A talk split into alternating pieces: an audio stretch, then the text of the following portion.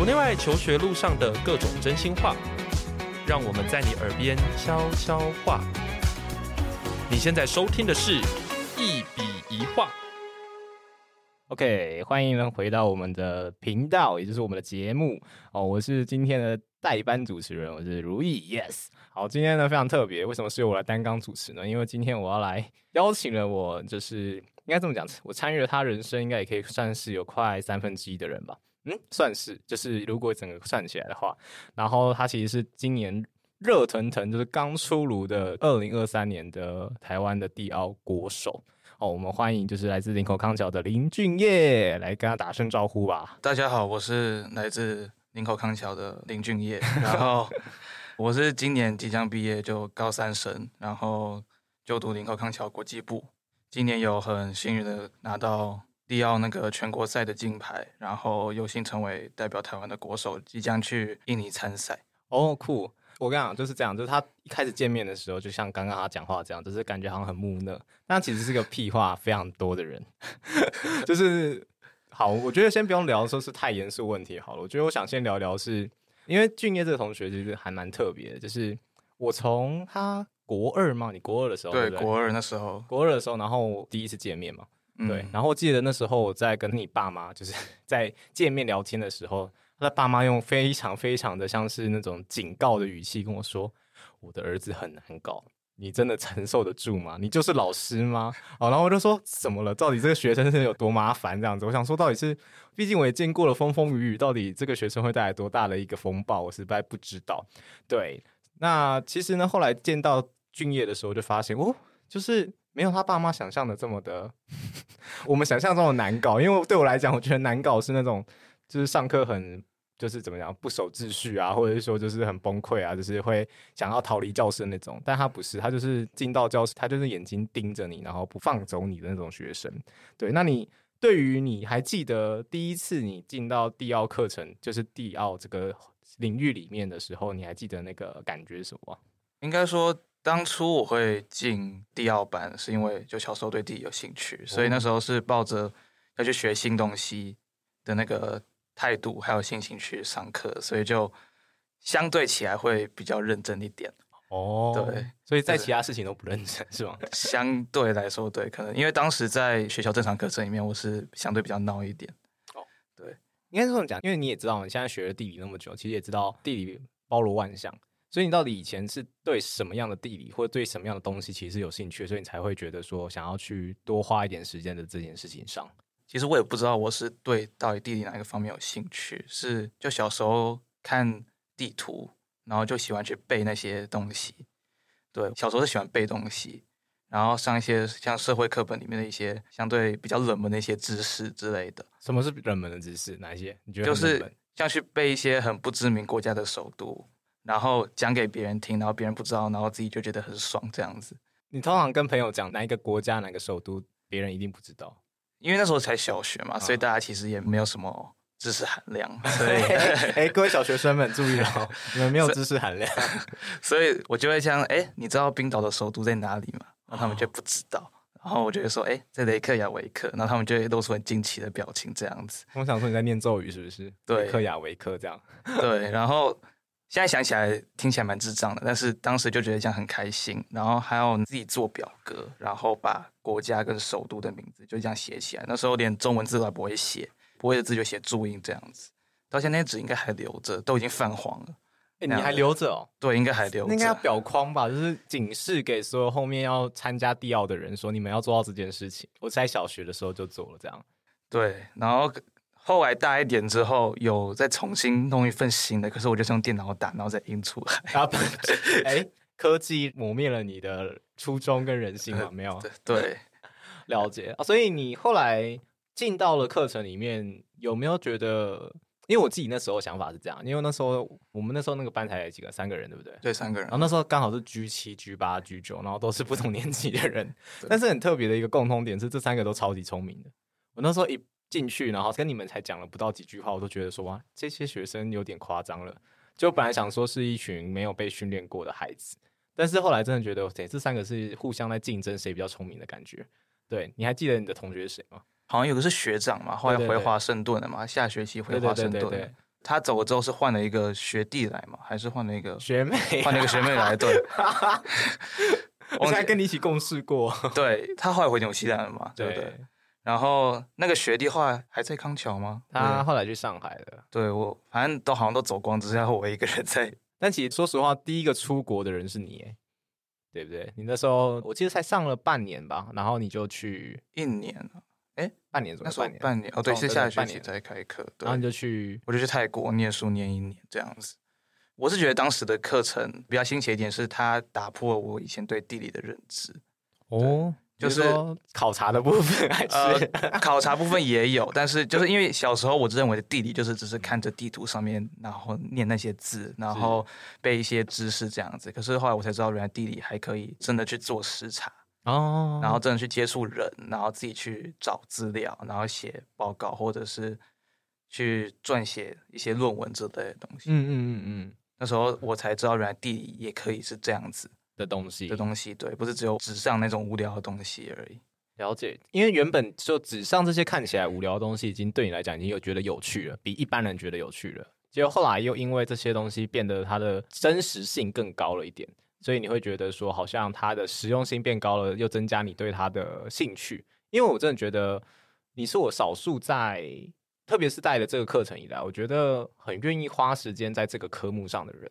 虽然我知道说你好像在其他科目上不太花时间，对，但是好像特别在，尤其是我们比如说第二的课程也好，你好像花了蛮大的时间。你自己花在，尤其是你在准备比赛的过程中，你自己大概花了多久的时间？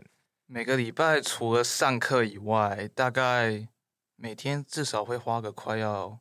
四十五十分钟刷那个题目哦，就是有用一小时去刷题目，写的题目。但是那是第一年，就是我拿银牌那一年才有这样子。我后来拿金牌那一年，其实躺着拿，应该不能说躺着拿，就是因为师大在高二下学期的时候，嗯，每一个月假日要去师大上课上两天嘛，是，所以我就想说，那上那两堂课应该就差不多了，因为我还有其他事情要忙，再加上高二的课业也比较重，所以。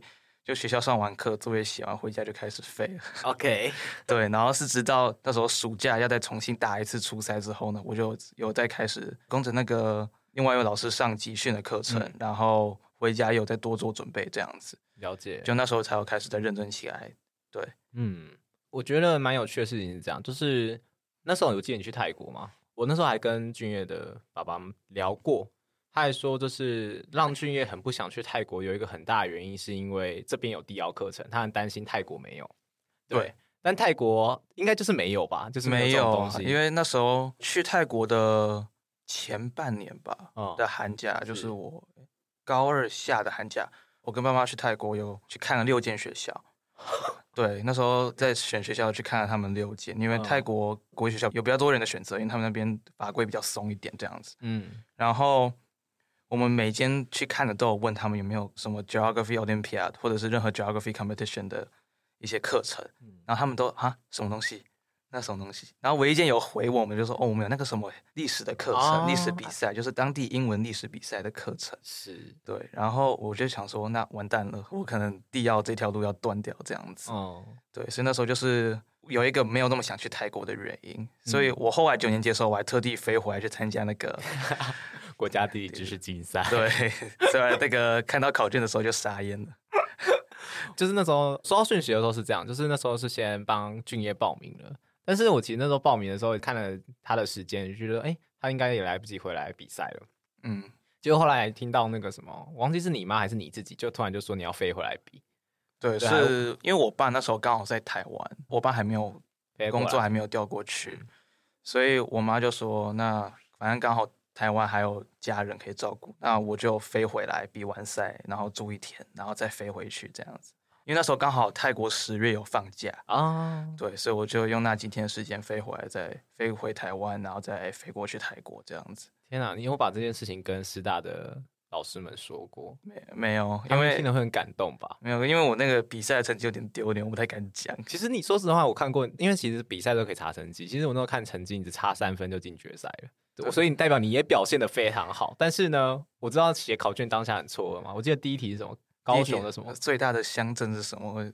高雄最大的乡镇吗？对啊。那你还记得答案是什么？我就没有去查答案，我看到就傻眼了。我完全不敢查答案，因为我真的觉得这边其实很想跟推广地理教育的老师们讲，就是个人认为，我不觉得这个东西应该是一个地理学里面要学的东西。就是当然了，你说冷门的知识也好，或是你要有在地的情怀也好。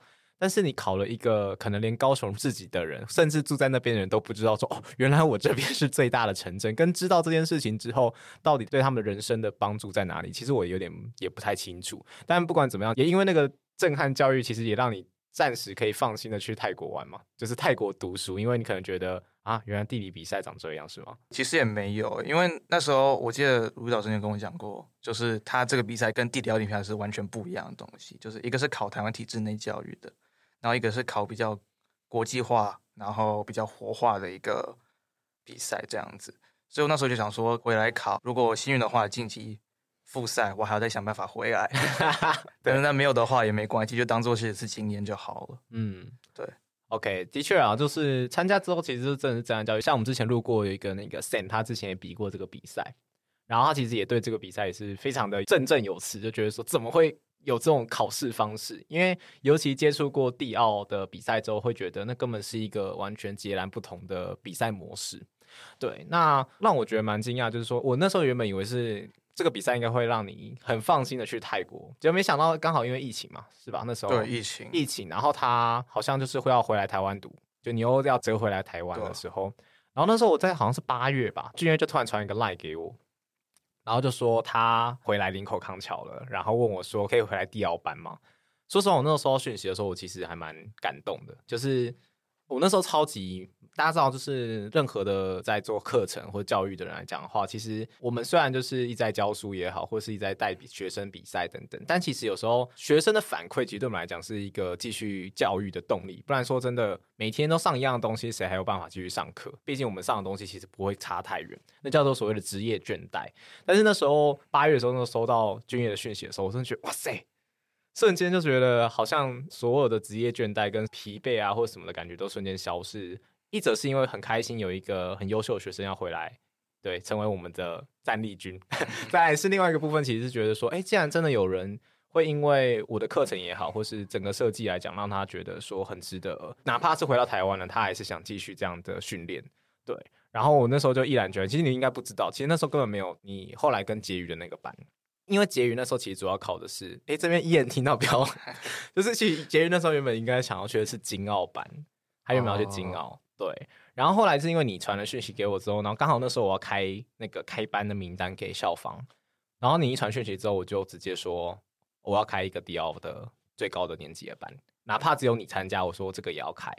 对，因为我那时候觉得你回来我们班的状况不太适合，是因为你也知道。我们班那些孩子相对那时候比较天真无邪，就是还是处在一个天真无邪、快快乐乐的阶段。对，他们还没有意识到要比赛，但你那时候回来已经是 G 十、G 十一了。对，所以我那时候就直接跟学校说，我这个班一定要开起来，哪怕只有一个人。当然了，后面 EN 的部分是因为他跟他的爸爸妈妈聊过之后，觉得诶，他好像也很适合跟你一起组队，所以我才把他再拉过来这个第二班。所以你们才是两个人组班。对，其实我那时候没有很花时间好好的跟你聊说。到底为什么你要继续参加？只是我单纯觉得你会回来传这个讯息的时候，我就觉得，哎，我没有什么好犹豫的。再来就是那时候我刚好要当兵，对，就是你回来的时候，我是刚好那时候九月多我就去当兵。其实我不晓得，你不知道对不对？这也是那时候我没有把你抓到我们班原因，是因为我也没有办法带你。对，再来就是我觉得第二个人赛，其实在这个阶段里面，我觉得每个人有各司其职的能力，所以那时候我就觉得，嗯，我觉得俊业需要相对更。贴近这个竞赛一点的人，所以那时候还请群凯老师每周六然后来跟你一起就是交流这样子。对，那你自己在众多的课程参与中，有没有觉得什么东西是现在想起来会觉得是最印象深刻的事情？最印象深刻的事情，应该是那次去屏东哦视察的部分。屏东 OK，对，因为除了是第一次，就是只有跟同学还有老师出去住。因为那也是我第一次的野外视察。哦，对，所以也觉得蛮新奇的，就是原来地理也可以这么轻松愉快的去学这样子。还有一个是那时候蛮特别的是，因为那时候出去玩三天，刚好第一天晚上我那时候有报名一个电竞的比赛，所以那天晚上是在那个旅馆打比赛，打比赛，对，线上打比赛，对，原来是一个附加价值的部分，让你在考察的期间还可以打比赛，而且是打自己电竞比赛的。对对对，然后那次还有一个是蛮特别的地方，就是我们也顺便有去那个，因为去屏东嘛，然后群考老师他刚好也是屏东人，所以他就可以比较更贴近的去介绍屏东的一些地方，因为他自己也都去过好几次这样子。嗯。然后还有就是我们去茄东那边有一个肖家古厝的时候，那边刚好是就是伊眼爸爸那边的，对。哦，真的啊，对，就是萧家古厝，然后真的是他们家的，真的是他们家的古厝，对，所以那边有遇到他的亲戚，还要去他亲戚家看一下这样子。这一眼有认出来吗？还是呃，有一眼有认出来是谁？天哪，对他爸爸那边的人，这好酷，就是一种考察过程中不小心考察到自己的族谱，哎，对，然后那时候是。群考老师带我们去萧家古厝的时候，因为那萧家古厝好像是三级古迹吧。嗯嗯嗯。然后去的时候，一眼才发现，哎，这不是，这不是我亲戚嘛？对，是我亲戚家嘛？对，蛮特别的。OK。经验。所以就觉得哇，突然有点像是说人文地理学里面谈的那些所谓的地方情感，然后还有像是所谓的。延续一些历史的传承的东西，原本可能抱持的想法只是去屏东，可能看你们应该要去看什么地层下陷啊，对，有有对嘛，什么之类，就是比较像是自然地理学的东西。可是其实不知不觉却看到了非常多的人文。我看你那时候照片里面的你们经历人文的方式是吃一堆美食嘛？哦，对，因为群凯老师他对美食方面很有考究。对对对，他有一个美食地图，我知道，就是他在手机里面有存着，说他知道他吃过跟他觉得好吃的点位。OK，所以那次考察你觉得印象特别深刻哇？那这样很好，就是看起来其实烦闷的。我只是觉得啊，就是第二个人赛培训的时候很累，是因为他要写什么 WRT，又要写 MMT，然后你要去记很多概念，记很多理论。但是考察真的是让你会觉得，哎、我终于学这些东西有点用了，或者说终于感觉我看到的东西，我可以用我学过的东西去分析它。那这件事情对于你在我知道在第二个人赛的复赛里面，其实有一个关卡是蛮难的，是 FWT 嘛？对，你觉得有帮助吗？当然一定有，因为如果你有多去外面走，或多去外面进行一些有目的性的视察的话，你会知道如何去抓那些小细节。嗯，就是你看到一些自然景观，其实我现在也举不出来有什么东西，但是你看到一些自然景观，你就会去联想到你在书本里面学的，或者是你在课程中学的一些理论知识这样子。嗯，那我就可以把它记录下来。嗯。可是对我来讲说的话，因为我也感谢让我有这么多机会可以出去视察这样子，所以我其实 field work 是没有那么大的障碍，嗯，相对来说。可是我觉得我反正最大的障碍是 MMT，嗯，真的吗？对，因为 MMT 是 MMT，应该不能说障碍，就是我觉得我最没有把握的就是 MMT，毕竟 MMT 里面它会考的东西千奇百怪，你也不知道它会考什么东西啊，我也不可能把所有的题库都刷完，嗯，所以有时候其实。像那时候去考初赛的时候，MMT 四十题里面可能有十题我是用蒙的，用蒙的，应该说不能说蒙的，就是我是不确定答案，我就是我用。哦，你就是说大概三道只剩两个答案，对，两个答案选一个比较可能的这样，对，选一个比较可能的这样，就是我是不知道的概念就对了。哦，对，到这种程度，就是还会有你写过了那么多的考古题之后，还是会有遇到。你其实没有那么有把握的一个题型，或者是它的概念是吗？对，因为有时候他可能只是给一张地图，然后上面就画了一些区块，然后就说这边是种什么农作物，这个地图是什么农作物产量的地图，然后、哦、啊，它就黑白的，然后选项里面可能四个农作物里面有两个我都没看过。的英文我可能没看过，哦、我，我懂那种感觉。对，没错，就想说我台湾也没有种这种东西，我连它长什么样子都不知道，还要它的专有名词，或者是两个就看起来根本就一样的东西，我也不知道怎么分。我们说麦，然后还要分，就是那种小麦跟所谓藜麦这种藜麦，对对对对对，那种东西。然后或者是给了一个组织的商标，然后他把字码起来，我也不知道要看什么。哦，对，类似那样子，所以我觉得 MNT 反而比较难，但。如果对于比较没有视察过的人来说，我觉得 field work 才是最大的挑战。所以精进 field work 的有一个很简单的方法，就是多出去走走，多出去看看。嗯，我觉得那一定会有帮助。了解，其实你去的地方，哎，也蛮多的。其实我们这样安排，包括你从屏东好了，然后还有像是金山，对，然后还有去什么乌来，对对，其实涉猎的范围还蛮广。然后后来你好像，哦，还有跟着赖老师他们去那个兰屿，对不对？对对，我其实蛮好奇，因为那时候刚好你们在去兰屿的时候，刚好是在处理其他地奥团体赛非常多的事情，所以我那时候没有关注太多你们的事情。但是我还蛮好奇，因为我没有去过兰屿，你知道吗？就是我这么多的离岛都去过，就是没有去过兰屿。我想问一下，你觉得兰屿你看到了什么？我刚好跟你相反，因为我是这么多离岛我都去过兰屿，我第一次去离岛就是去兰屿。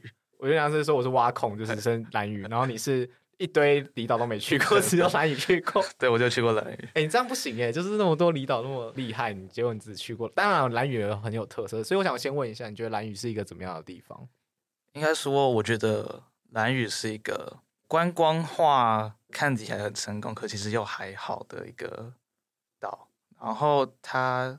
文化价值也很多，只是感觉没有用心去发展的一个地方，这样子。你觉得是没有用心，还是没有资金去发展？你觉得是当地的年轻人的点子不够多，还是说你觉得是政府的决策问题？我之前有尝试要投稿一篇论文，就是在讲这件事情。然后我是觉得说，政府应该也没有大力去推他们观光这件事情。就是他们明明有达悟族这么好的一个文化可以去做推广，可是好像他们也没有用心，嗯，去做这个东西。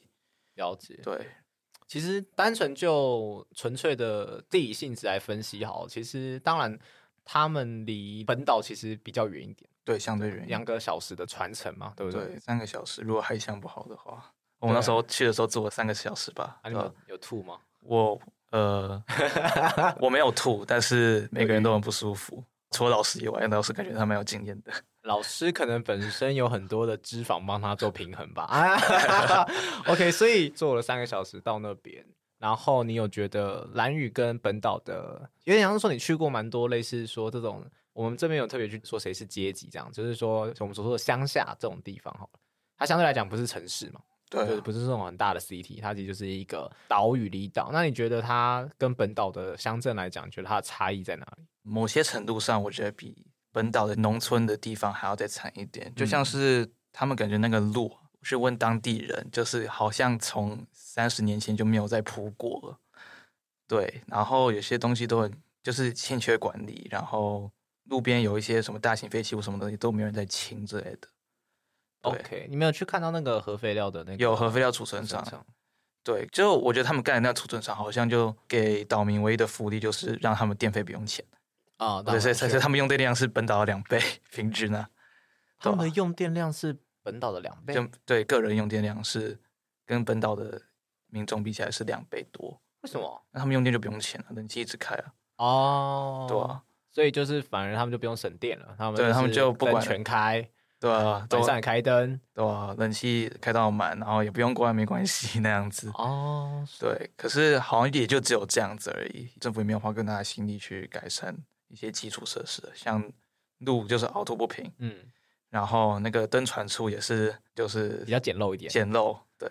OK，那你这样会不会对离岛的印象就这么的就是这样子啊？不会啊，因为我知道那毕竟比较小，可是我就不会想再去绿岛，因为我觉得绿岛应该 差不多吗？我感觉可能应该会差不多 No, no, 不一样，不一样。但虽然很多人会把绿岛跟蓝屿绑一起，但是为什么多数人会想要去绿岛玩，很少人会想要去蓝屿？因为兰屿叫人之岛嘛，就是比较像是说它很重的是文化的保存。对，绿岛好像是去浮潜的嘛。绿岛就是很多那种比较像是自然景观。嗯，对，我觉得可以说是自然景观。也有人会说绿岛这样是所谓的台湾的一个岛国，就是另外一个岛国，因为它是一个小小地方。虽然它的历史非常的黑暗，然后就是说是毕竟以前是监狱这样子。嗯对，但是其实讨论起来还蛮有趣的，就是以前为什么会是监狱，是因为美国那时候不是有在旧金山外面有一个 Alcatraz，就是那个恶魔岛。对啊，其实绿岛的设计的概念是跟恶魔岛一样的，而且绿岛的逃离的难度，其实如果真的要说起来，其实是比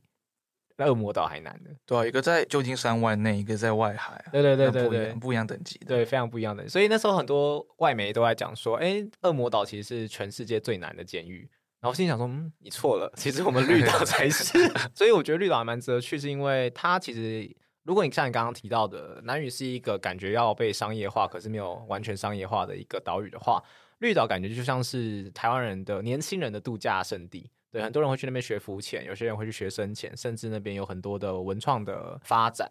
对，当然还有它很多历史的背景啊等等，对啊，所以我觉得离岛部分来讲的话。当然还是可以考虑看看，而且还只要一小时就到了，对，不会像那个兰屿是要三个小时左右这样。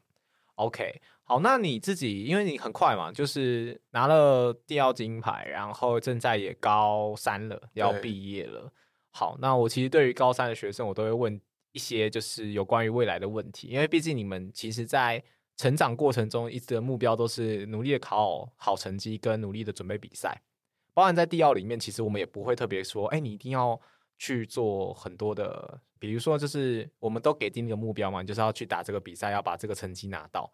可是接下来高三了，然后你申请学校来讲的话，其实也已经有几间学校已经锁定的差不多了。对，那有没有什么你觉得接下来上大学想做的事情？目前应该是没有什么，没有什么 bucket list。对，没有 bucket list，就是念好书，然后我希望三年就毕业了，因为我有一个亲戚，他去美国念大学，就是因为疫情关系，然后他就选择三年毕业，这样可以省一年学费，这样。如果你喜欢我们的节目，别忘了订阅，这样每一集最新的内容就会自动推送给你哦。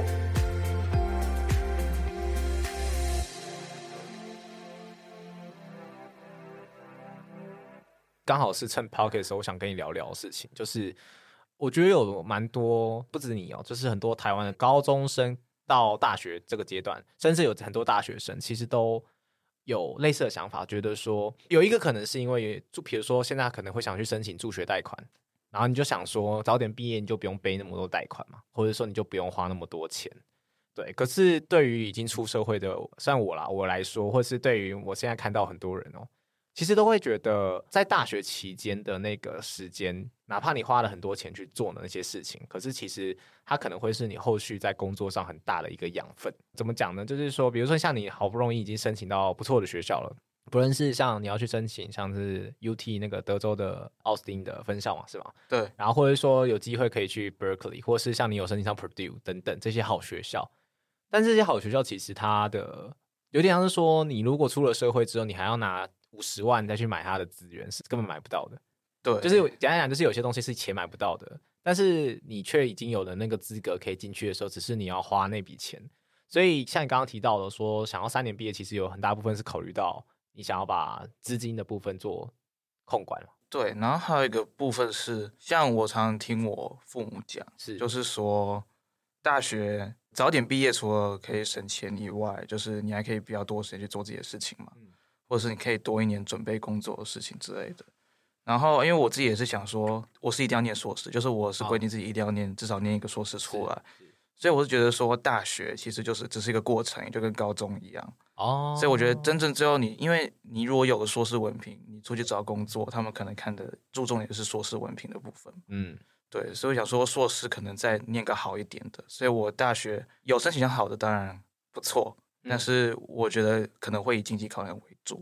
了解，哇，其实这个也是啊，就是我觉得这是很务实的想法，真的，就是你想到是说，反正我最后要攻到学历是，假设我最后大学随便念好了，但是我后来硕士班我拿个牛津的，对，因为硕士学费也比较便宜，对，对对，而且只要念两年就好，是没错。甚至如果去英国的 program 来讲，有些念一年就可以了，对啊，对，OK，这个是一个蛮务实的想法。但其实回到一件事情，就是我用我的母校来说好了，就是这样子的话，才比较不会去，因为毕竟我没有读过其他的就是那种名牌大学。然后像台大来讲好了，其实台大的那个大学部是比较难进的，你要考上就是所谓的，我可以讲就全台湾的前 maybe 三趴的人，你才有办法进到台大里面读书。但是进到这里面之后，其实你要想他接触到的就是那个三趴的人也好，或者是基本上你在大学的资源就是可以用跨系也好。或是你可以就是双主修，或是你可以去辅系，你可以去转系等等，你有很多种发展可能。也就是说，你可以用到大学的资源是比较充沛的。这件事情其实套用在所有的好大学身上。但是硕士班其实是这样哦，你今天申请上的时候，你只能锁定的是某一间实验室，或是某一个研究室这个科系，然后甚至像电机系，它可能是某个所。就是电机系还有可能分出去很多什么电信所啊，什么什么，就是分了很多所，就你只能锁定某个所的某个研究室。但反而你可能可以用到这些学校既有的资源跟人脉，其实它就会比较线索一点。对，所以其实我个人是蛮鼓励说，如果你真的申请到很好的大学，那其实反而在那个学校里面，哪怕你用比如说就是四年，然后你有一年用所谓的休学也好，或者是用申请 gap year，然后一样你是读三年，可是你在这间学校能够。待的时间多增加一些，我觉得或许他会有点像是你投资自己啊，你投资了三十、嗯，我不知道一学期多少，你自己有算过吗？一学期一百万、五十万，应该一年都要五万多美金。OK，一百五十万台币，差不多。OK，所以你大概投资一百五十万自己在身上的时候，会不会他其实有机会让你在后续的人生里面赚到那一百五十万是更快速的？我觉得这个可以去思考。对，因为我自己觉得啦，就是从现在回头看的时候，我会觉得哇，就是其实。不论是台大也好，或者说有机会，如果是到国外念大学的话，其实他的那个资源是蛮多的。如果可以去把握的话，其实我觉得会更好。所以你现在目前来讲的话，就是目前的 bucket list 就是说，希望能够三年毕业，然后迅速的准备好申请一个研究所，大概是这样。所以有提到就业的事情来讲的话，嗯，你自己想远一点的话，有没有哪些产业是你想做的？呃，我就业就是目标就是当机师，去开 pilot pilot 对。真的吗？对啊，那你还打电动？因为现在五百度有矫正过，戴眼镜都可以飞，所以就继续有查过，有的对，也是因为这个原因，所以我才对于就大学就是觉得快速度过就好了，不能说快速度过啊，就是尽量能精简，呃，不也不能说精简，这样啊、呃，我懂，我懂，就是你想要对你来讲，大学最有效率的一个过程，对一个过程，所以你要用最有效率的方式把它度过之后，然后攻上研究所之后，尽快的能够。帮你逐渐呃，哪怕准备机师过程中打好一个最好的一个学历基础，对，然后这样就够了。只有你要是说只是一个你的基本的能力的建制，但是最终你想当的是机师啊，机师对，是开飞机的那种还是开飞机？开飞机，开飞机。对，所以我大学修还有硕士修的那个科目，我是想要修，目标是修金融啊。我主要是因为万一技师没有考上，我还有 还有一个副业可以做，就是我还可以去做金融相关的 一些职业这样子。所以大学跟研究所，我念的东西来讲，这是一个对我来说是一个保障。对，但是我真正的目标是去开飞机这样子。OK，所以就是一个想要到处到某个不同的城市的人。对，这可能是因为也是受我妈影响，因为我妈在生我之前是当空服员。哦，真的啊？对，她在长荣待了两年。哦，酷，对，所以就是有点像说，因为你从小蛮常坐飞机的，再来是妈妈是空服员，对，所以你会觉得，他常常跟我还有我弟讲说，以前他们都就可能出去工作，还可以顺便去玩这样子。对对对，虽然现在好像，因为他们以前是类似飞四天还可以休两天，现在好像都是有时候甚至是当天来回，不然就是对，就是去了班机直接当天就直接坐回来了。对，因为他们现在人力就是长荣跟。华航哎，这边他们也不会停，反正就是他们其实之前就有发生过，就是很多的抗议啦。对，因为像是第一个，他们筛选人又筛得很严，然后进来之后做的事情，一个人做三个人做的事，嗯，所以他们的确是比较难的。但其实机师还是很缺的，这是真的。对，然后但是机师的要求其实也蛮高的，就是包含说，不论是你的身体状况，还是说你对驾驶这件事情，对啊。你知道机师最好能够应聘的方式是什么吗？这是我后来才知道的。就如果说你是直接硬着去考，你要上很多课，然后你要训练很久。当然，每件要成为机师都要这样过，但最快的方式你知道什么吗？不晓得。去当空军。哦，对，这个我有听很多人讲过。对，他们其实有去算过，就是说你如果是去当空军，然后比如说你是真的是有考上空军，然后你有当上空军的所谓的机师的话。一考上之后，然后你退伍，就是直接退伍之后，然后去考应聘，基本上百分之百会进。对，因为你有基本飞行时数还有经验，他们就不用再训练你了。这个基本的飞行不用再训练了，他就直接训练你改行当开客机的就可以，或火机的。对啊，所以。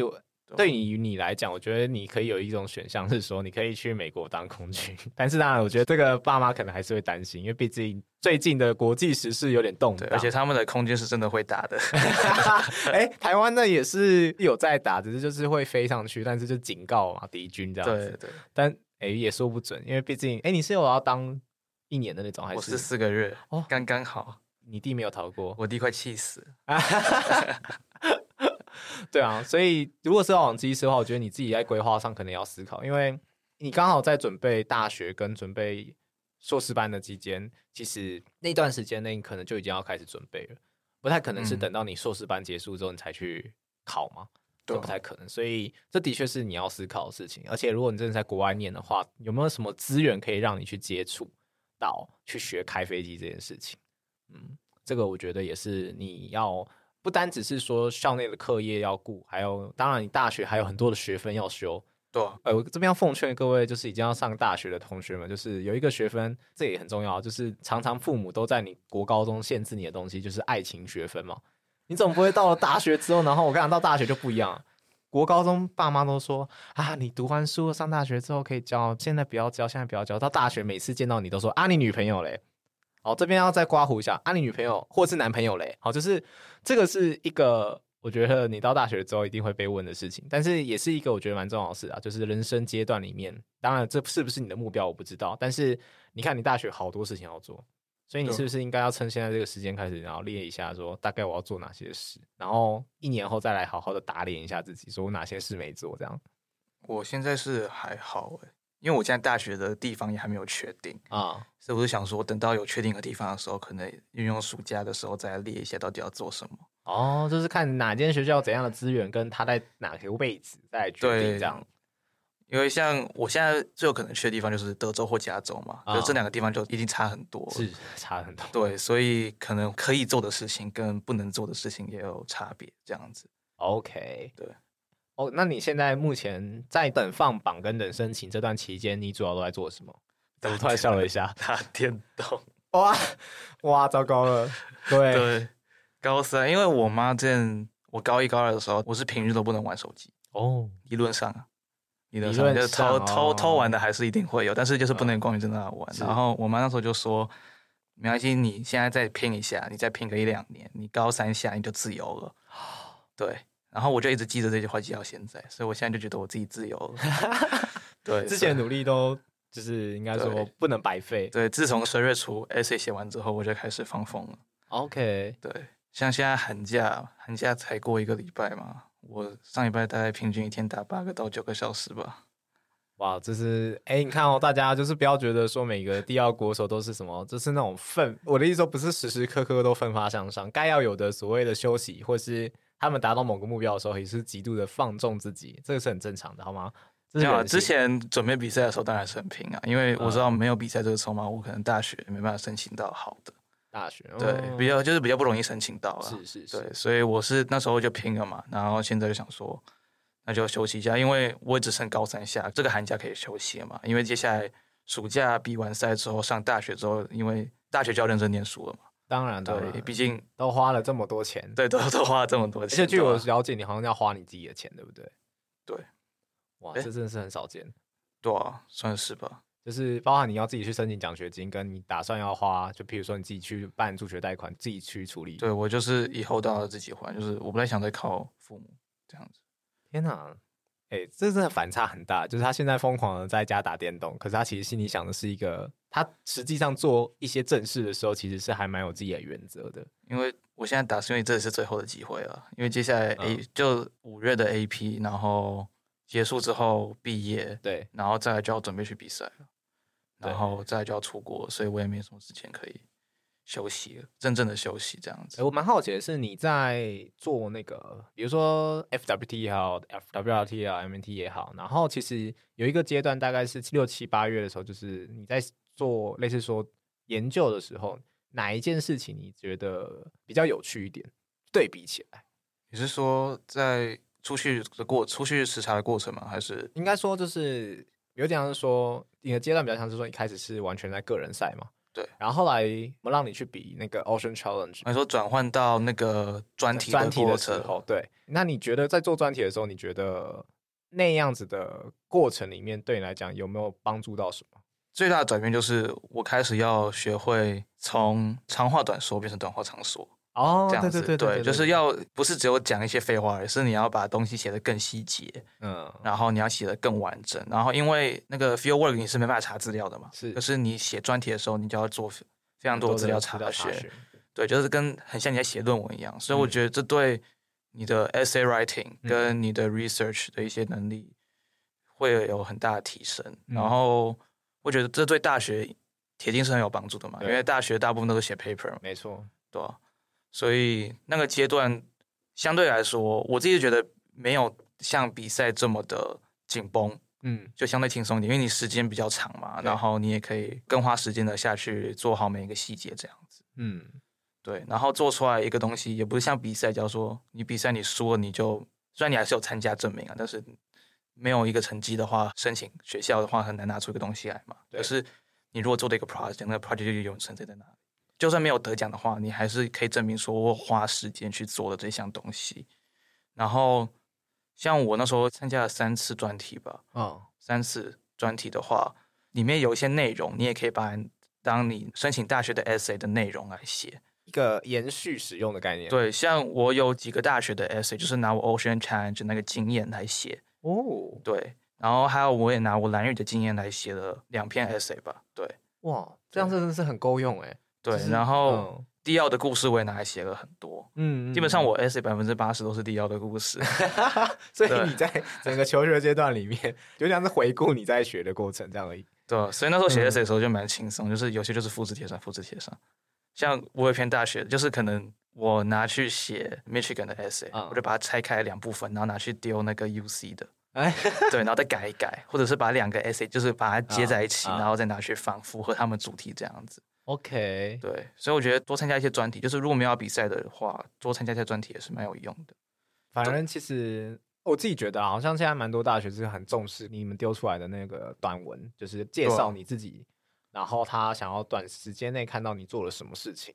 对，对，所以你如果做的事情很符合他们的，有点像是说性质，然后跟动机的话，感觉好像比较容易会被受到青睐，或者说你们自己在准备申请的时候也会觉得比较。轻松一点，因为你好像觉得，哎，他要的东西我都有了，对啊，对。反而如果说我是一直很保守的，只做一件事情，可能我最后也只剩一个故事可以用。可是因为你好像就是弹性比较大，所以你做了包含像 Ocean Challenge，或者是你去了蓝屿做研究，然后甚至还有做 Story Map，对啊，对。然后那个海边垃圾啊也好，或者像核电厂，像你刚刚提到的政府决策的不足等等的，那其实。涉及的面向就已经非常的广泛，所以你申请的科系来讲的话，是除了地理以外，还有申请金融、金融，还有地质。地质是因为我申请那间学校，它就只有地质，它没有地理，所以我就叫它地质系这样子。Oh, OK，所以就主要是地理、地质跟金融这些科系，然后去丢。OK，酷。哎，我其实听说就是在跟他聊之前，我其实有偷偷的做一些功课，就是。我听说你好像是一个对生存游戏有非常热爱的一个人，是吗？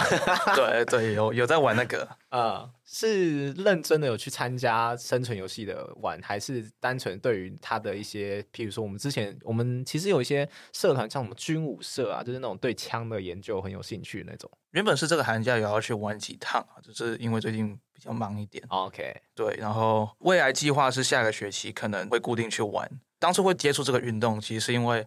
那时候去屏东视察的时候，那时候我弟在家，他网上订了一把玩具枪回来家，对，然后我弟，我对我弟先开始的，对，所以我要把资源推给他。OK，然后他买了那把枪之后呢，我我们家就在家里玩嘛，嗯，然后我就觉得，哎，这个东西蛮有趣的，然后后来在 YouTube 上面找到一些就是国外的人又在影片，对，然后就开始对这方面有兴趣，然后后来 G 十一的暑假去打了第一次之后呢，嗯，开始爱上这个活动，所以就开始有在买装备，然后。研究一些关于一些玩具枪啊，或者是一些运动的一些知识这样子，所以就后来就去玩。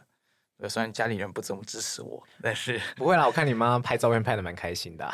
对，可 是我妈一直就是她其实不太喜欢玩这个运动啊啊，因为她也知道美国现在枪支暴力的情况这么严重。是啊，是啊。对，只是你去美国可能会玩更凶这样。对啊，可是毕竟玩具跟真实的东西还是不一样的，对这个只是一个休闲运动了，对我来讲。嗯，了解。哇，其实从 G 十一然后到现在，然后新发现一个不错的兴趣了，应该这样子说。对。OK，感谢弟弟的一个 启蒙，对，让你就觉得哎哦，就是好像有新的运动可以做。哇，哎，那你们不是最近要好像有单车环台是吗？对，三月底的时候。所以你有参加吗？我有参加，对，我们十二年级是 optional 的。对就是可以一起参加，一起骑这样。对，而且我是跟着我弟一起骑，因为我弟刚好高一。哎，对耶，刚好跟着一起骑。然后这次也是，我们是边骑车边开箱大学，因为那一段时间刚好是 UC、UT 跟那个一些 RD 跟 EA 的 waitlist 也是那时候开。哇哦，对，所以骑一骑看有人崩溃摔车，应该就知道 email 收到不好的消息。不要边骑边看，你们就回到家再看就好，回到住的地方再看就好。对，看到中了也会很危险吧？太兴奋爆冲之类的。对，应该会。大家还是要以安全为重要。像他们现在不是把天数有缩短吗？对啊，因为学校给的。哇，这要抱怨学校？哎，没关系啊的。他们是说什么？因为学校老师不足，所以没有办法。因为我们其实是老师要跟嘛。啊耶。然后他们就说老师不够，所以他们没有这么多人可以代班。但其实我觉得应该就是因为现在疫情嘛，成本上升啊，他们想要把价钱压在原本的，所以就只能缩短天数啊。哦。然后骑行的距离还是缩短，就变成有一天还坐车，就是原本只是东部一段坐火车，就是最危险那个清水段的地方坐火车，像西部有一段也坐巴士。西部有哪一段很危险啊？高雄那边没有，不是危险啊，就是我不晓得，就是想缩短。他们就是因为我们原本十二天变十天嘛，哎、啊，我们总不能每天忽然加嘛，所以他们就说每天骑行距离不变，那就是变成说有一天要坐车嘛。对啊，对啊，对啊，对啊，所以就干嘛？好了，至少有让你们就是那时候被取消的，可以得到一个有点像是补偿啦。以免说你们到时候说唯一一个康桥没有骑单车的，而且而且那时候原本要骑的是一件秀刚去骑，就我没去骑。哦，我们那时候是因为小学部两个人确诊，然后学校怕那个影响不好，所以就帮我们取消了。了解，这是不爽。要哎呀，没关系，你都要毕业了，就就说就放过学校一马吧。了解，好了，所以我觉得还蛮开心，可以跟俊岳聊这么多，因为其实真的就是。平常我们在学校来讲的话，其实也比较没有机会真的好好的坐下来聊天。对，对上次可以这样聊的时候是在你颁奖典礼的时候，然后才知道说、嗯、哦，原来就是你在这一段期间经历这么多，然后得到你的资讯比较多，都是从你爸妈那边，爸妈都会偷偷跟我讲、嗯、哦，我们家俊业最近怎样怎样怎样怎样，老师你要赶快把他带出去，他在家里面在打电动。我说嗯，没关系啊，就是放松一下，都已经该丢的都丢了，也辛苦过了，我觉得算是一个充电沉淀的时候。每个人充电的方式不一样，不代表说，哎，这个充电的方式感觉好像会让自己更累，好像人家就觉得不好，不一定啊。打电动做这件事情，我觉得也蛮好的，毕竟电竞也要被放入奥林匹克的竞赛里面的。对，所以哇，一个想要当机师，然后现在大学跟研究所对你来讲只是个过程的人，对，我觉得这还蛮特别的。嗯、我自己跟很多学生聊过，他们可能会对大学的生活，你知道，充满丰富的盼望，有点像是说他们都觉得他们在大学要做很多很多事情。对，可是对于你来讲，我觉得比较像是说，大学它是一个你在你真正达到你最大目标之前，只是一个过程。对，对，那当然了，每一个过程，我觉得以我对你了解，你都会自己去处理好，跟你应该都会很好的去享受它。但是前提当然是说，我们时间其实开始慢慢的变少，因为呢，其实你看大学的时间占你四年，然后研究所在两年、六年的时间，其实也可以好好想想看，你的人生四分之一要怎么样去让它变得更。丰富，我觉得这是我对你的期许啊。对对，对啊，然后其实还蛮感谢，就是真的能够遇到一个这么喜欢地理学的小朋友，也可以讲说，从他的讨论里面，其实也会发现，其实他真的不完全只是对地理有兴趣，而其实是对整个社会的科学，包含要整个环境啊，发生什么事情啊，人文啊，或者是说出去玩也好，甚至想开飞机这件事也好。大部分都是说，我们不会说，哎，有一个所谓的国手的准则。我相信你去接触到很多的国手，或者接触到很多很厉害的人，他们的生长背景跟他们的兴趣，其实也都很全然的不同。这我觉得也是一个这个比赛蛮特别的地方。它其实不会因为你是有怎样特殊的一个能力而去限制了你的参赛，反而是欢迎很多你有各种厉害的不同的特长。然后你有更多的兴趣的人，其实投入到这种叫做地奥里面，其实会变得让你感觉更容易探索到你真的想要做的事情。对，好啦，其实聊了这么多，我这边想问一看，就是说你你有没有什么想要跟你，比如说学弟妹也好，或者是家长们也 OK，或是学校也 OK，就是你有没有想要特别分享，或是想要跟大家讲的一句话等等。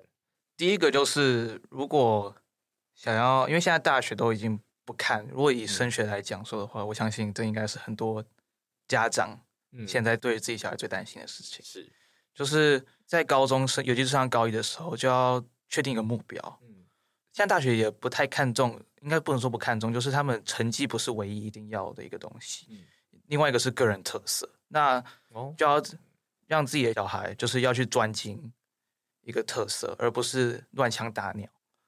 对，就是不要样样不精这样子。对，所以就是去专注一个特长，然后去深耕它多年。嗯，那这样就有很多故事可以写，然后相对也一定会有一些成绩出来，或者一些经验出来，这样子可以在大学申请时候比较帮助。嗯，这样子。然后第二个就是申请大学的时候要请顾问啊，真的要请顾问，不要太相信学校。OK，对，我现在深受其害，有一点呢，也不能这样讲，就是。一开始我的顾问的确对我很认真啊，但是到现在后来，因为毕竟他的过的学生太多了，所以就比较忙一点。所以到后来 EA 的时候就又很照顾我，然后我去每个礼拜去面谈一个两个小时，他也都就是有很认真跟我聊。但是后来就 email 比较少回了，然后就是 RD 的时候 essay 没有改这么认真了，大概就这样子。对，所以如果真的对自己大学很担心的人的话，我建议还是请个顾问。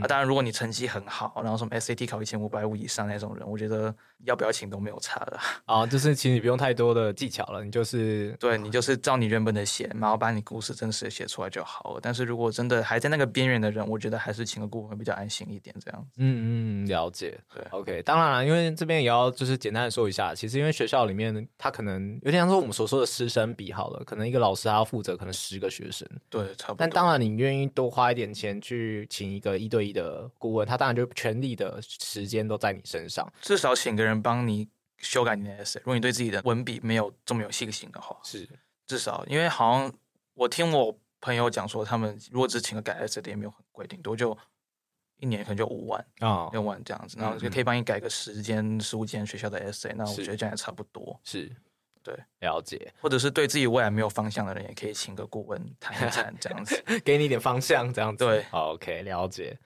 好，那有没有什么应该怎么讲？就是回顾来讲的话，就是你现在已经是已经全部都处理好了嘛，对不对？整个过程里面，除了像你刚刚提到的要请顾问也好，或者像是你要去专精在某件事情上，那有没有什么最后想跟学弟妹讲的话？专心念书吧，专心念 专心念书，然后这样以后才不会后悔。像我现在。有点后悔 SAT 没有早点念。OK，了解。好啦，很谢谢今天俊烨来到就是我们的频道，然后跟大家分享一下就是他的一些经历。那其实我觉得很好的事情是说，千万不要去预测或是去设定说你到底做这件事情到底它未来会发生什么事，而应该就着重在于说你就要专心的在，比如说你的课业上，你就好好把它做到好，或者说你就是要对于你自己有兴趣的事情，你应该要坚持的去努力的去争取它。对对，哪怕有人断了你的路，只跟你说只有历史，但终究你等到你有资源的时候，你要赶快去争取，而不要觉得说好吧，那就放弃了。当你一旦争取之后坚持下去，其实哎，它可能就变成你的救命神了。比如说在你生前的时候发现，哎，其实我刚好可以用，就是我一直在投入的东西。对，所以这边跟大家就是，我相信听众们其实也会好奇的就是这些事情。那其实每个人的故事都不一样，然后同样都是第二国手，但是呢，每个人像上次那个第二国手，他可能手上拿了十二个 AP。对，但是在这个第二国手呢，其实他看起来好像非常佛系，但其实他做的事情，他都是努力的，有想过，哪怕是他未来人生的规划，其实早就已经规划到就业去了。其实每个人在思考事情的时候，哪怕大家的时间有限，能够做的事情呢，能够越做越多越好。但是要做到自己想要做的事情，这件事更重要。好啦，那我们呢，今天就到这边啦。如果大家有任何的问题，也不用私讯我们，我们不会提供联系方式。好，但是如果说有任何的，就是想要了解更多，也欢迎继续关注我们的频道，我们会继续分享更多的故事给大家。好，今天的节目就到这边了，大家拜拜，拜拜，拜拜。关于求学路上的莫测变化，让我们陪你说说话。如果有任何关于节目内容，又或者其他国内外教育的大小问题，都欢迎到一笔一画的 Facebook 和 IG 留言给我们哦。